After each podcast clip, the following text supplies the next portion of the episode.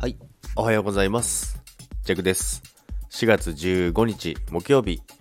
日はですね、久々に占い見れたんですけども、7位でしたね。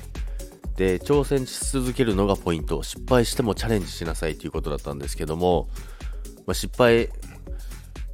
失敗、まあ、失敗なくして成功ないですから、何事もいいきなり何かを始めてですね、一発目から、これやったら大成功しましたって、まあ、たまにいますけどね、そういう方。たまにいますけども、あの、ジャックもその仮想通貨やる前は株とか、えー為替とか FX とかもやってたんですよね。やってたっていうか、それはもうずっと継続してるんですけども、一番最初に始めたのが株なんですよね。それはまあ、大損しますよね。もう誰かが見てるんじゃないかっていうくらい、ジャックが買うと下がるんですよ。で、ジャックが売ると上がるんですよ。っていう経験ありませんかねまあ、投資をやったことある方に限るかもしれないですけど、そういうことがありましたけども、まあそういうのを、右翼曲折をですね、まあ難しい言葉使うと噛むからな。っていうのをずっと、まあ最初の頃ですね、もう20代前半ですね。20 21とか22の頃でしたね。だいぶ昔の話ですけども、その頃に、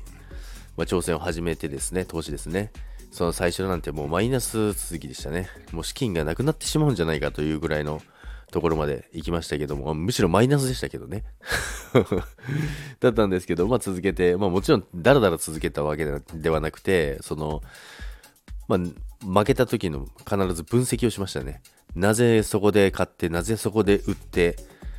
で、なぜ結果がダメだったのかっていうのをすごい分析したら、まあまあまあ、なんとかなりました。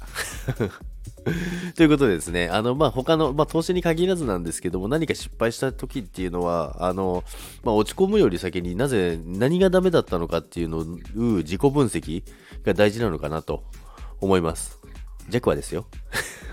ということで、今日も一日よろしくお願いいたします。今日も皆さん元気にいってらっしゃい。それでは、バイバイ。